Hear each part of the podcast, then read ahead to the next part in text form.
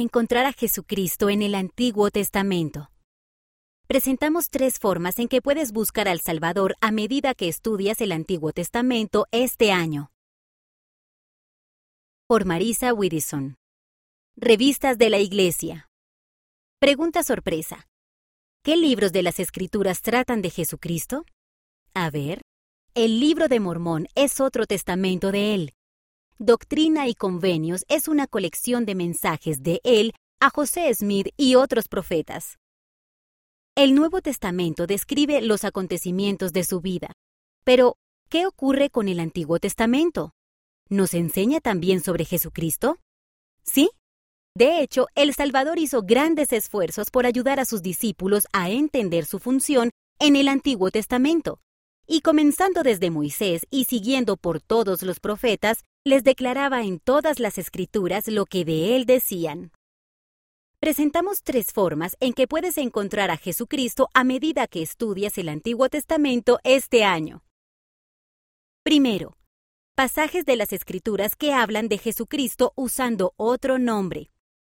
En el Antiguo Testamento, a menudo se llama a Jesucristo Señor, Jehová o Dios. Las versiones de la Biblia publicadas por la Iglesia incluyen notas a pie de página que pueden ayudarte a entender si un versículo se refiere a Jesucristo. Por ejemplo, cuando Moisés habló con Dios en una zarza ardiente, las notas a pie de página aclaran que estaba hablando con el Salvador. El presidente Russell M. Nelson nos ha animado a estudiar los diferentes nombres y títulos de Cristo utilizados en las Escrituras. Segundo, cosas y sucesos que nos recuerdan a Jesucristo. Muchos pasajes de las escrituras del Antiguo Testamento incluyen símbolos que pueden enseñarnos sobre Jesucristo y recordarnos la ayuda que Él nos ofrece. Por ejemplo, muchos pasajes de las escrituras describen épocas en las que se ordenaba a las personas fieles a sacrificar animales como parte de su adoración. Por ejemplo, si los hijos de Israel marcaban su puerta con sangre de cordero, quedaban protegidos de una terrible plaga. Esos sacrificios nos recuerdan que Jesucristo se dejó matar como parte de su expiación para vencer la muerte espiritual y física. En una ocasión, un profeta llamado Elías tuvo que esconderse en el desierto.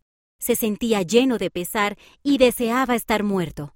Mientras dormía, aparecieron de manera milagrosa pan y agua que le aportaron suficiente fuerza física y emocional para seguir adelante. Esto puede recordarnos que Jesucristo es el agua viva y el pan de vida, la fuente suprema de esperanza y vida. Lámpara es a mis pies tu palabra, escribió un salmista. Y Miqueas testificó: Aunque more en tinieblas, Jehová será mi luz. Sus palabras nos recuerdan que Jesucristo es la luz del mundo que nos guía de vuelta a nuestro hogar celestial. A medida que leas, puede que descubras otras cosas que te recuerden a Jesucristo y su capacidad para salvarnos. Por ejemplo, cuando la familia de Noé se salvó del diluvio en el arca, o cuando a Jonás se le dio tiempo para arrepentirse mientras estaba dentro de la ballena. Estos acontecimientos nos recuerdan que el Salvador puede sostenernos durante las tormentas de la vida y darnos oportunidades para volver al rumbo correcto. Tercero, versículos que profetizan el nacimiento de Jesucristo. Hoy esperamos y nos preparamos para la segunda venida de Jesucristo. De manera similar, los profetas del Antiguo Testamento esperaron y escribieron sobre su primera venida, cuando Él nació en la tierra. Por ejemplo, un profeta llamado Balaam lo describió así saldrá estrella de Jacob. Esto significa que el Salvador nacería del linaje de Jacob. Un profeta llamado Natán dijo al rey David que Jesucristo sería uno de los descendientes de David y que ese linaje establecería para siempre el trono de su reino.